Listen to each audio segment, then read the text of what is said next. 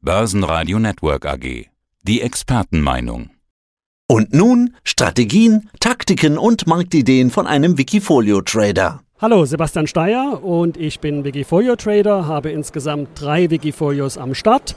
Das ist das Wikifolio Qualitätsaktien aktiv, das Wikifolio Qualität aktiv gehebelt und das dritte jüngste Wikifolio ist das Wikifolio Qualität von morgen und du präsentierst hier für Wikifolio auf dem Börsentag in Dresden. Man hört im Hintergrund ist ein bisschen was los. Wir sind also hier tatsächlich vor Ort und nehmen den Hörer quasi mit. Du gibst hier auch einen Vortrag, Thema Börsenausblick 2023 aus Sicht eines Wikifolio-Traders. Und in deiner Mail-Signatur, wir hatten schon Mail hin und her geschrieben, steht drin Finanzcoaching. Du bist also Profi und erfahrener Börsianer, so kann man sagen, oder? So könnte man es fast kurz zusammenfassen. Genau, ich habe heute mal gerechnet, es ist mittlerweile das 28. Jahr, wo ich an der Börse aktiv bin. Konnte in der Zeit schon ähm, zwei Finanzbücher schreiben, betreue viele Privatanleger im Finanzcoaching-Bereich. Ein großes Thema ist natürlich auch Wikifolio, ganz klar. Dein größtes Wikifolio, auf das ich mich heute konzentrieren möchte, heißt Qualitätsaktien aktiv. Da stecken schon zwei wichtige Begriffe drin. Ich glaube, wir greifen sie trotzdem mal noch auf. Was meinst du denn mit Qualitätsaktien? Davon hört man ganz häufig in den letzten Monaten. Oft heißt es, Qualitätsaktien sind jetzt der Mittel zum Erfolg. In diesem Umfeld muss man auf Qualitätsaktien setzen und so weiter. Was bedeutet das bei dir? Ja, Qualitätsaktien ist eigentlich ganz klassisch die Herangehensweise im Sinne von, was sind die ganz Großen dieser Welt, die jede Krise überstehen, egal ob Corona, egal ob Fukushima, egal ob jetzt Energiekrise, Ukraine-Krieg, sprich Aktien, die im Endeffekt nach jeder Krise, und historisch ist es ja immer Gott sei Dank so gewesen, dass nach jeder Krise auch wieder ein Aufschwung kam, dass diese gestärkt aus einer Krise hervorgehen und dann zu den Gewinnern gehören.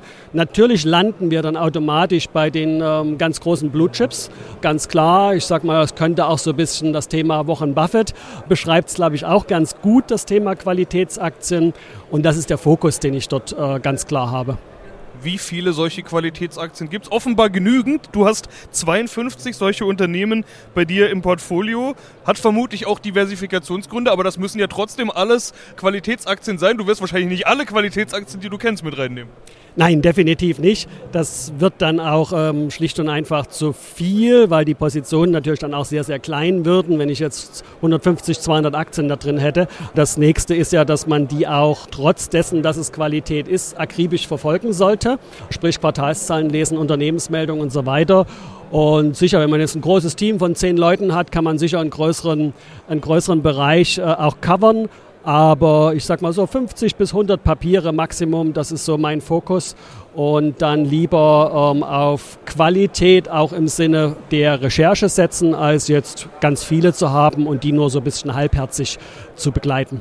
Dann sind 52 aber doch schon ganz schön viele. Wenn du jetzt sagst, sollte man akribisch begleiten, geht das bei so vielen? Also du hast ja dann, dein, dein Universum wird ja wahrscheinlich noch größer sein. Das heißt, es gibt noch andere, die du jetzt momentan vielleicht nicht dabei hast und die trotzdem auch akribisch verfolgen möchtest. Absolut, das geht aber trotzdem. Natürlich braucht man Zeit, gar keine Frage. Also ich sage mal, wer ein Portfolio oder ein Wikifolio vernünftig aufstellen, vernünftigen managen möchte, der muss schon pro Tag, ich sage mal, wenn ich jetzt mal so von mir spreche, zwei Stunden investieren für das Thema Börse als Minimum. Und das ist dann vielleicht auch schon der Begriff aktiv. Also das zweite Wort, was noch mit dabei ist, Qualitätsaktien aktiv. Oder bedeutet das, äh, ist das deine Handelsstrategie? Also wie aktiv man da sein muss, obwohl wir dann eher kein Buy and Hold. Also wie aktiv bist du? Genau, also das aktiv für mich äh, persönlich hast du schon ganz gut äh, umschrieben. Ja, aktiv muss man sein. Es beschreibt aber auch gleichzeitig, und das ist völlig richtig, die Handelsstrategie. Das heißt, ich mache, auch wenn bei mir die Frequenz der Trades nicht sehr hoch ist, nichtsdestotrotz habe ich keine Buy-and-Hold-Strategie im Sinne von, ich kaufe jetzt was und ähm, lasse die zehn Jahre liegen. Das ist es nicht. Denn die Welt ändert sich ähm, und teilweise ändert sie sich relativ schnell. Wir sind in einer schnelllebigen Zeit und da kann es auch durch mal passieren, dass eine Qualitätsaktie, die ähm, gestern, vorgestern noch Qualität war, heute und morgen womöglich keine mehr ist und dann auch perspektivisch aus dem Wikifolio rausfliegt. Ja, dann wollen wir mal schauen, wie gut es funktioniert. Ich habe mir deine Performance angeschaut seit Anfang 2018, ziemlich genau fünf Jahre, fast auf den Tag genau fünf Jahre, muss man sagen. Hast du plus 10,6% Performance gemacht. Das ist ein Durchschnitt von plus 2,1% im Jahr. Keine besonders starke Performance, aber immerhin plus. Aber im letzten Jahr beispielsweise muss man jetzt sagen, vieler Minus gemacht. Du auch, 12 Monatssicht, minus 10% dürften viele im Minus haben das letzte Jahr. Aber du bist doch so diversifiziert. Hat das nicht geholfen? Das hat definitiv geholfen. Ich sage mal, das letzte Jahr mit den minus 10 Prozent, äh, natürlich mit einem Minuszeichen ist man nie zufrieden, aber unter den Rahmenbedingungen, wenn ich mir anschaue, wo zum Beispiel der Nasdaq gelandet ist, bei, glaube ich, deutlich über minus 30 Prozent im letzten Jahr auf 12 Monatssicht, dann bin ich doch ein Stück zufrieden. Es geht in dem Wikifolio nicht um die Maximalrendite, die ich jedes Jahr rauskitzeln möchte, sondern natürlich spielt das Thema Sicherheit auch eine Rolle, gar keine Frage. Dass ich eben die ganz großen Drawdowns nach unten ähm, nicht mitmachen möchte, vermeiden möchte. Das geht natürlich zu Lasten in guten Jahren der Rendite, dann ist man dort nicht vorne dran. Aber ähm, es geht einfach darum, langfristig Geld zu verdienen und Natürlich muss man sagen, äh, diese Zeitspanne mit dem Start 2018 ist natürlich auch geprägt von ja, ganz großen Krisen. Also ich sage mal, da haben wir Corona gehabt, was enorm gedrückt hat. Da haben wir natürlich jetzt ähm, im letzten Jahr Ukraine-Krieg und die Energieproblematik gehabt. Das waren natürlich zwei schwere Belastungsfaktoren. Von der Seite bin ich mit der Performance über die Gesamtsicht gesehen gar nicht so unzufrieden. Natürlich, mehr ist immer gut aber 2% im Jahr, damit schlägst du ja nicht mal die Inflation. Die aktuelle Inflation nicht, richtig? Wobei wir ja über die Jahre hinweg seit 2018 auch Inflationsraten hatten, die deutlich geringer lagen. Die lagen ja deutlich unter 2 Prozent.